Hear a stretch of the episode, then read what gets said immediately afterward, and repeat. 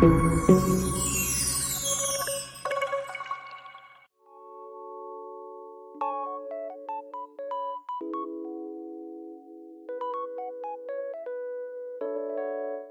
gracias por acompañarme nuevamente en Consejos Divinos. Y bueno, en este episodio, este episodio va a ser el segundo de la serie de Año Nuevo, Vida Vieja, que tiene que ver con la iniciativa de los 12 meses 12 propósitos. Si este es el primero que estás escuchando de esta serie, pues el anterior se trató sobre las disciplinas espirituales. Y por supuesto que te animo a escucharlo. Es el episodio número 34 de la segunda temporada. Entonces, em, pues quiero hablarte de este segundo propósito, el de febrero. Y bueno, pues obviamente vamos con el año. Si tú estás escuchándolo en otro mes que no es febrero, pues es tu segundo propósito. Y es tu segundo mes, en el mes en el que estés. Y se llama practica la examinación personal. como decía en ese episodio, que es el primero de la serie, pues van los, estos temas de manera consecutiva, de manera progresiva. ¿Y por qué va practica la examinación personal después de disciplinas espirituales? Pues es muy sencillo. Si nos vamos a examinar como parte de nuestra vida cristiana, pues con base en qué criterio nos vamos a examinar. ¿Cómo voy a saber que estoy bien o que estoy mal.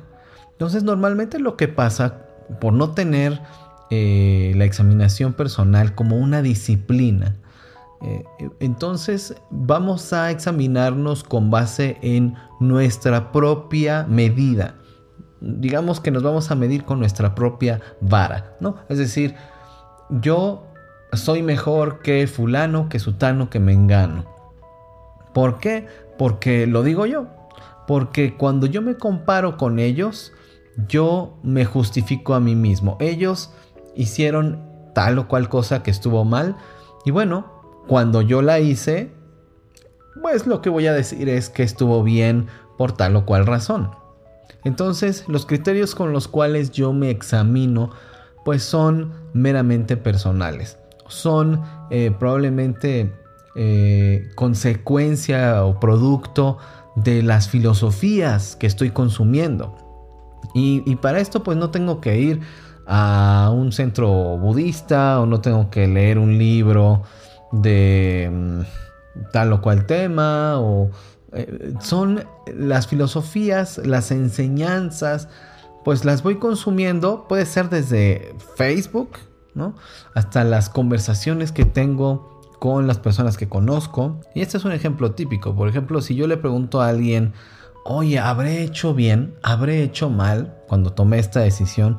Y las personas que están a nuestro alrededor, cuando generalmente pues no temen a Dios, no tienen un parámetro externo a ellos mismos para examinarse, pues, ¿qué es lo que normalmente responden?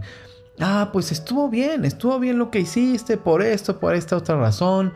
Eh, nos dan una justificación que corresponde a una manera de ver la vida, a una forma de entender el mundo, pero que no es compatible con el Evangelio, no es compatible con la verdad, no es compatible con lo que Jesús dice. Y lo que va a ocurrir, obviamente, es que yo voy a ir conformando mi mente con eh, una serie de justificaciones, de manera de pensar, de ideas, de cosas que no necesariamente son lo que creo como cristiano, lo que digo creer como cristiano. Y esto es importante porque el reclamo que nos hacen normalmente los cristianos es, es que son unos hipócritas, es que son unos incongruentes, es que no viven lo que creen. Pero sabes que cuando empezamos a vivir lo que creemos, generamos una mayor resistencia. ¿no? La gente que está a nuestro alrededor nos comienza a reclamar que vivimos lo que creemos, ¿no? Bueno, pues son estas eh, cosas contradictorias que ocurren eh, en este mundo, pero lo importante, lo que quiero resaltar y quiero comunicarte es que te des cuenta que cuando nos evaluamos, cuando examinamos nuestra vida, lo hacemos con base en ciertos parámetros, en ciertas ideas sobre lo que es bueno y lo que es malo, sobre lo que es justo y lo que es injusto, sobre lo que es verdad y lo que es mentira. Y esa base, ese fundamento para examinarnos a nosotros mismos tiene que ser Cristo, ¿no? Porque Él es el verbo, el verbo hecho carne, Él es la verdad, ¿no es cierto?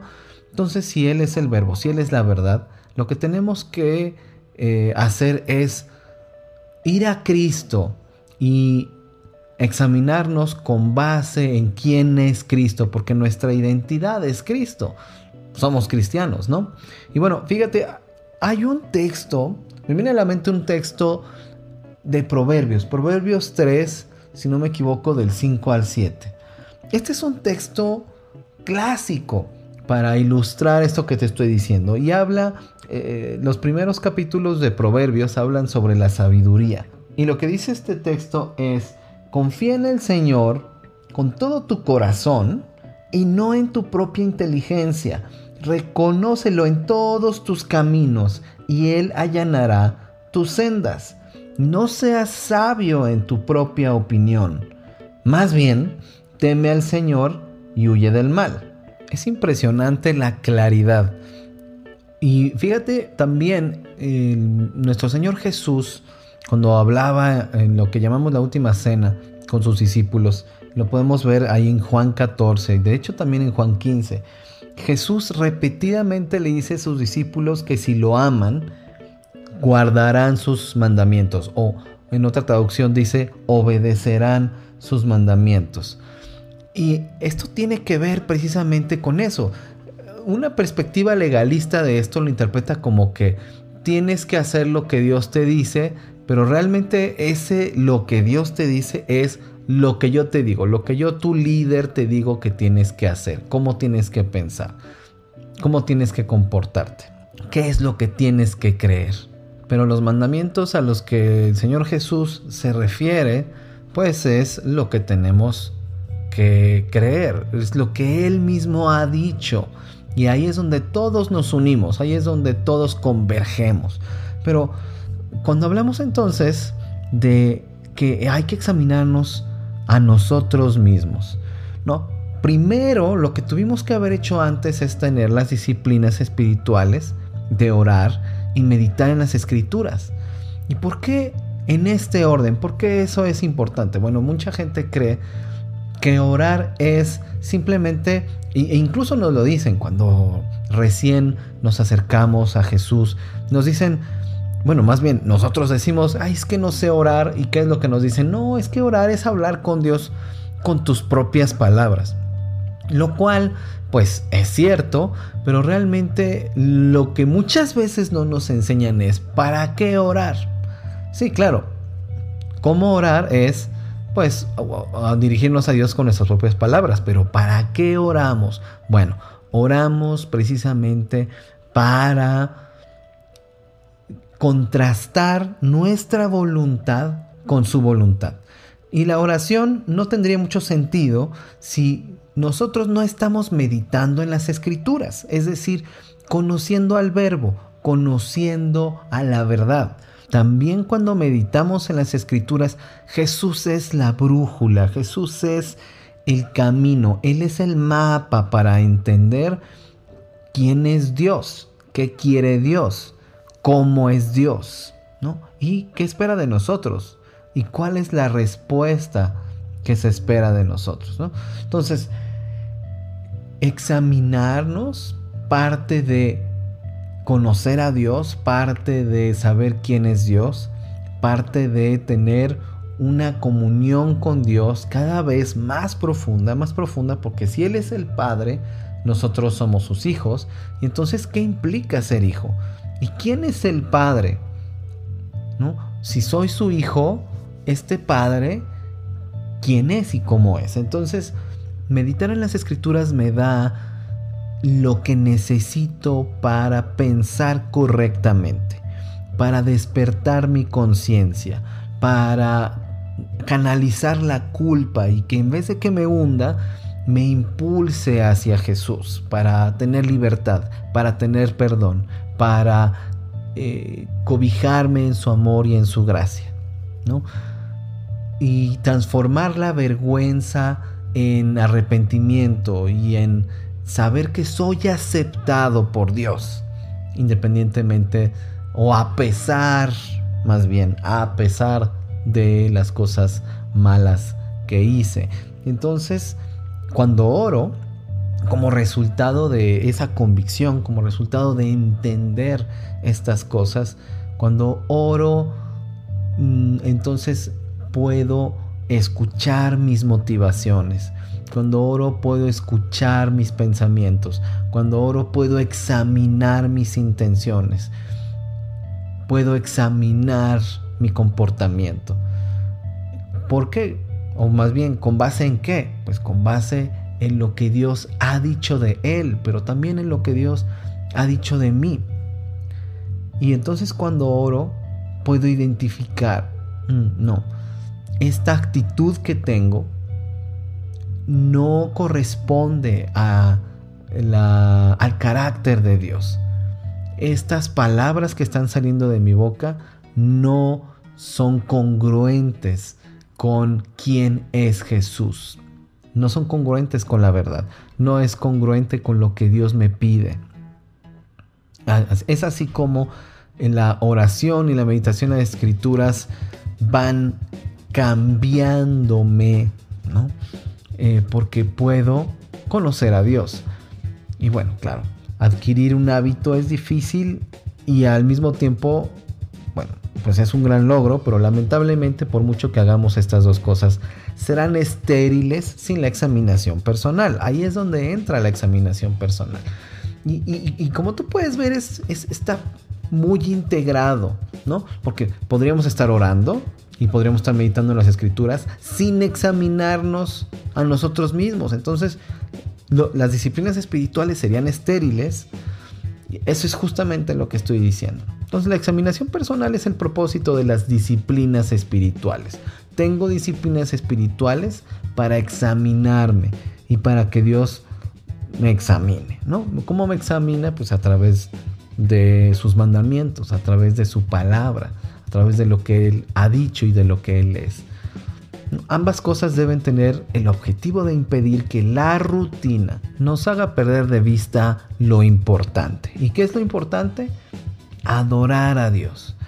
Y bueno, si la examinación personal y las disciplinas espirituales tienen el objetivo de impedir que la rutina nos haga perder de vista lo importante, bueno, ¿a qué me refiero con rutina? nuestras preocupaciones, nuestros afanes, nuestras actividades, cuando son estas cosas las que me controlan a mí, entonces pierdo de vista lo importante, que es adorar a Dios. Y si yo dejo de adorar a Dios, entonces, ¿qué va a pasar? Voy a comenzar a adorar a cualquier otra cosa, cualquier cosa. Y esto es algo típico en consejería. ¿no? Las personas han eh, descuidado su comunión con Dios, se han alejado muy lentamente, de manera muy sutil de Dios en el día a día, ya no lo toman en cuenta, ya no están, ya no tienen disciplinas espirituales, eh, están ya eh, controlados por la rutina, por los afanes, por las actividades, por las preocupaciones. Estas cosas son las que marcan em, el rumbo de lo que la persona piensa, de lo que la persona siente, de lo que la persona hace. Y entonces, pues cuando todo lo que pensamos y sentimos y hacemos están dirigidos por las preocupaciones, los afanes y las actividades, pues de esa manera, ¿cómo podemos adorar a Dios? Aun cuando esas preocupaciones, esos afanes y esas actividades sean espirituales, entre comillas, ¿no? Ah, es que eh, pues mis preocupaciones, mis afanes y mis actividades tienen que ver con la iglesia, con el servicio a la iglesia, el servicio a Dios. Sin embargo, estas preocupaciones, afanes y actividades de repente ya ocuparon el lugar de Dios. Y ya no estoy adorando a Dios en libertad, en espíritu y en verdad. Ya estoy dirigido por cualquier otra cosa. Bueno, de eso se trata la vida orar y meditar en la Biblia son un medio nada más para que Dios nos enseñe sobre Él, con el fin de amarlo y que nos muestre su voluntad para hacerla. Y bueno, cuando damos lugar a la examinación, Dios nos permite mirar nuestra vida. ¿Y cómo la vamos a mirar? Decíamos al principio, ¿con qué lentes vamos a decir? ¿no? Para ilustrarlo de una manera muy sencilla. ¿Con qué lentes vamos a examinar nuestra vida? Bueno, con los lentes de Dios, para ver todo como Él lo ve. Y así podremos juzgar nuestras intenciones y comportamiento, ¿Y cuál es el, problema? ¿Cómo es que de repente cuando miramos hacia atrás hemos avanzado un largo camino, nos hemos alejado de Dios, estamos actuando carnalmente dirigidos por nuestras pasiones, por nuestros deseos descontrolados? ¿Cómo llegamos hasta aquí? Nos preguntamos. Bueno, precisamente porque dejamos de juzgarnos a nosotros mismos, dejamos de juzgar nuestro comportamiento. Oye, esto está mal, no, no puedo justificarlo. Mi tentación es justificarlo. Es decir, mi tentación es decir, esto estuvo bien. Tengo la razón. Esa es la tentación. Pero obviamente cuando no nos juzgamos y cuando más bien nos justificamos a nosotros mismos, entonces no podemos ver el mal que estamos haciendo y tampoco podemos ver el bien que estamos dejando de hacer. Bueno, entonces podremos tomar decisiones de obediencia a Dios si nos examinamos a nosotros mismos en una base diaria y permanente. Entonces para ello tenemos que apartar un tiempo diario para la examinación, así como apartamos un tiempo diario en el, en el día o durante el día estamos orando y estamos meditando en lo que Dios ha dicho. También debemos de tener un tiempo especial, específico para la examinación. Y yo recomiendo hacernos tres preguntas. ¿Qué me dijo Dios? ¿Qué me está diciendo Dios? Sí, a lo mejor a través de este texto bíblico, sí, a lo mejor a través de esta situación, de esta crisis, o a lo mejor de esta prosperidad, de esta calma, de esta quietud. ¿Qué me está diciendo Dios? También debo preguntarme, ¿de qué debo arrepentirme? Porque si Dios me está diciendo algo, probablemente tengo que arrepentirme de algo. Y probablemente tengo que arrepentirme de mi falta de fe. Probablemente tengo que arrepentirme de mi envidia o de mi codicia o de... Ah, ¿De qué, qué, es, en qué estoy cayendo? Si me examino a mí mismo, puedo entonces ver claramente si estoy practicando algo que no debería estar practicando. Y podría ser eh, uno de los pecados, ¿no? Pero también podría ser que estoy practicando la autosuficiencia. Es decir, que eh, mm, en el fondo creo que no necesito a Dios. Sí, quizá creo en Dios y probablemente me reúno con la iglesia, probablemente estoy sirviendo en algún ministerio, pero ya no estoy orando y ya no estoy orando yo, yo, no nada más dirigiendo una oración en la reunión, ¿no? Sino orando yo para pedir sabiduría, orando para pedir claridad, orando para pedir guía, ¿no? Bueno, probablemente estoy dejando de hacer esto. Quizá tengo que arrepentirme de esto. Y en el fondo la motivación que hay es de eh, una idea de autosuficiencia que se está instalando ahí en nuestro corazón, ¿no? Está endureciéndolo. Y esto es porque nuestra mente dejó de renovarse día con día con eh, lo que Dios ha dicho. Entonces, la tercera pregunta que debería hacerme es, ¿qué debo hacer a partir de ahora? ¿Qué me dijo Dios? ¿O qué me está diciendo Dios? ¿Qué debo, ¿De qué debo arrepentirme? ¿Y qué debo hacer a partir de ahora, porque eso nos va a dar una meta, nos va a dar un, em, un aliciente para comenzar a trabajar en esto de lo que me estoy dando cuenta, de lo que estoy comenzando a ser consciente. Y de esta manera también permites al Espíritu trabajar en tu voluntad y en tu carácter. Si la Biblia y la oración no están provocando cambios en tu vida, no es porque sean inútiles, sino por tu rebeldía. Muchos cristianos están sufriendo por las consecuencias del pecado en sus vidas, no porque ignoren la diferencia entre lo bueno y lo malo, sino porque ni oran ni meditan en las escrituras. Y claro, tampoco están examinándose a sí mismos. Entonces, por lo mismo, pues están proveyendo eh, para sus deseos pecaminosos. Para lo que sí tienen tiempo, porque se dice que no hay tiempo para orar ni para leer la Biblia, pero sí tenemos tiempo para proveer para nuestros deseos pecaminosos y para, pues, practicarlos, ¿no? Entonces pregúntate, ¿cómo sería de diferente tu vida si ejercitaras tus disciplinas espirituales? Y si las aprovecharas para examinar tu vida a la luz de la verdad de Dios. Entonces, em, creo que la falta de oración destruirá tu vida poco a poco. Y no estoy exagerando. En cambio, al orar en todo momento, durante todo el día, te mantendrá trayendo a la memoria lo que leíste de la palabra de Dios. Entonces, cuando se presente una oportunidad para pecar o para hacer lo bueno, estarás más sensible a actuar conforme al carácter de Cristo y no conforme al tuyo, el cual está corrompido por los deseos pecaminosos. Y el objetivo es claro, que tu carácter se vaya conformando más y más y más conforme al carácter de Cristo. Entonces yo te, te, pido que ores en un tiempo especial, apartado para el Señor, pero también sigue orando cuando termines, ¿no? En los trayectos y quizá mientras te estás bañando y etcétera. Eso ayuda a pensar en cómo agradar a Dios partiendo de tu lectura bíblica. Sea cual sea la debilidad con la que estés luchando, si estás orando, de pronto verás que es más fácil vencerlas.